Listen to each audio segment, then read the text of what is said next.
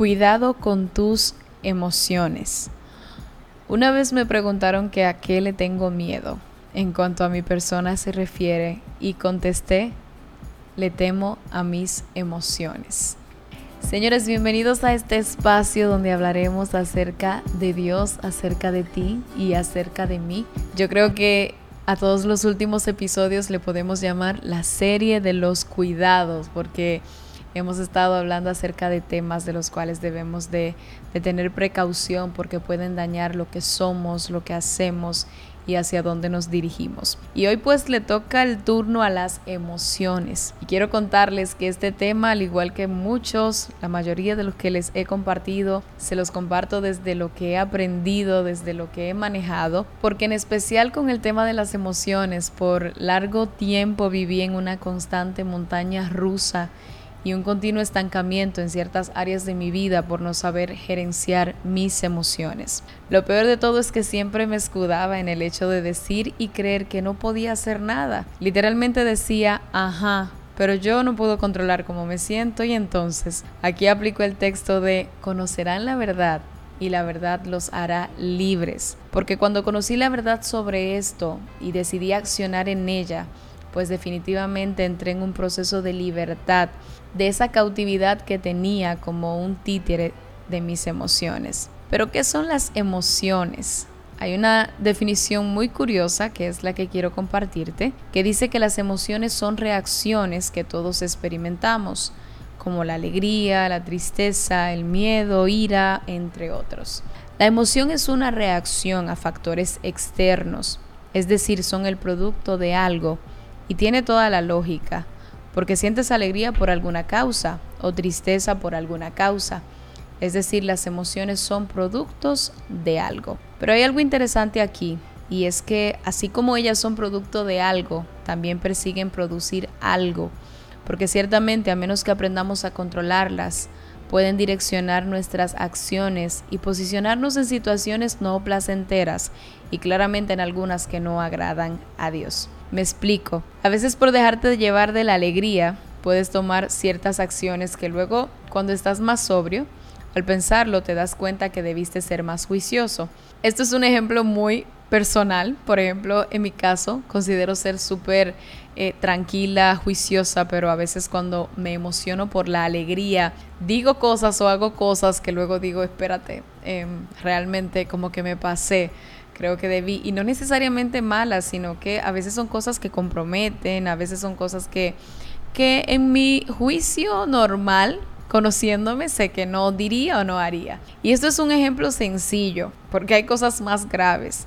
Algunos se dejan llevar de la tristeza, se dejan dominar de la ira, o incluso algunos permanecen estancados toda la vida por dejarse llevar de el miedo, o hacen cosas o dejan de hacer cosas que afectan de manera increíble todo lo que son. Y es que las emociones que están fuera de control no suelen producir resultados que agraden u honren a Dios. Por eso quiero aconsejarte que si reconoces que te dejas controlar por lo que sientes, no tomes a la ligera esto, porque el permitir que nuestras emociones nos controlen no es nada sabio, como tampoco lo es negar o censurar nuestras emociones, claro.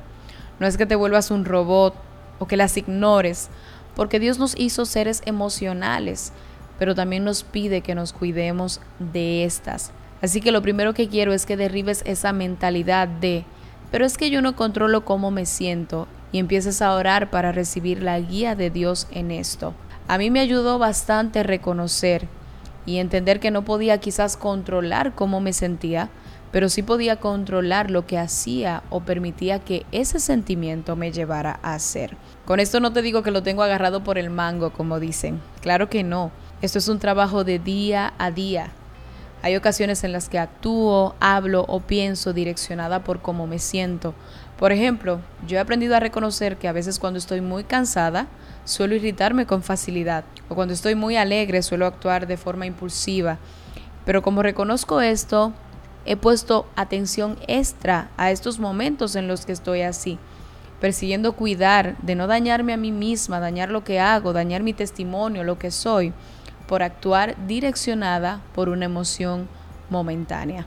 Y eso es un trabajo continuo y que se va manejando a medida que crecemos en nuestra relación con Dios y maduramos como persona. Romanos 12:12 nos indica que debemos ser transformados por la renovación de nuestra mente y también con la ayuda del Espíritu Santo, quien nos ayuda a producir su fruto, como dice Gálatas 22:23, el cual es amor, alegría, paz, paciencia, amabilidad, bondad, fidelidad, humildad y dominio propio. Ese que a veces nos falta, dominio propio. Creo que ahí es que está el secreto de nosotros poder gerenciar bien nuestras emociones.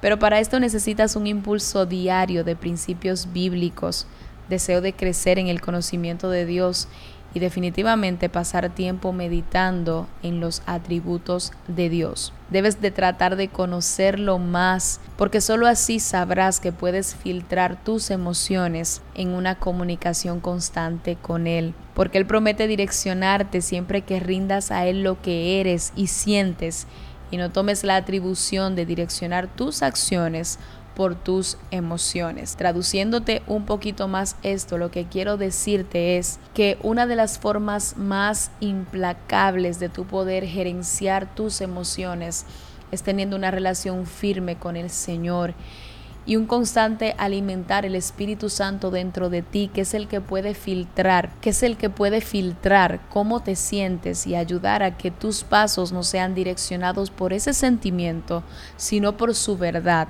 por la verdad de que Dios tiene el control de las cosas que te suceden, por la verdad de que en vez de manejarte quizás por esa emoción momentánea, puedes pensar en el marco general y entender que quizás Dios ese escenario quiere usarlo para formarte, para hacerte más fuerte, para que aprendas a desarrollar el carácter, para que aprendas a manejar presión y no quizás para que acciones como accionaría cualquiera por esa emoción momentánea. Así que mi consejo para ti es que desarrolles una relación con Dios que alimentes el Espíritu Santo a través de lo que consumes y que sobre todo aprendas a en todo momento filtrar en él tus emociones para que éstas no te controlen y sean capaces de arruinar lo que por mucho tiempo has estado tratando de construir, arruinar tus relaciones, arruinar la percepción que otros puedan tener de ti simplemente porque en un momento te dejaste direccionar por cómo te sentías. Y no te digo, como te decía desde el principio, que eso es algo que quizás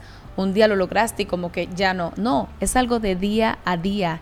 Y ni siquiera te frustres cuando en algún momento te dejes direccionar por las emociones, simplemente tómalo como una experiencia para luego hacerlo mejor, porque yo sé que de eso se trata, de vivir cada día, cada día, luchando para ser transformados en la renovación de nuestra mente, en el entendimiento de lo que es Dios y de cómo Él quiere que vivamos para así nosotros llevar eso a la acción. Y nada, te dejo este consejo que creo que será breve, pero que sobre todo cobrará sentido si lo pones en práctica y reconoces que necesitas saber gerenciar cómo te sientes para que esto no arruine lo que eres. Nos escuchamos el próximo martes y espero, espero de verdad que el Señor sea contigo, que te bendiga y te ayude a caminar conforme a ese propósito que Él ha planeado para ti.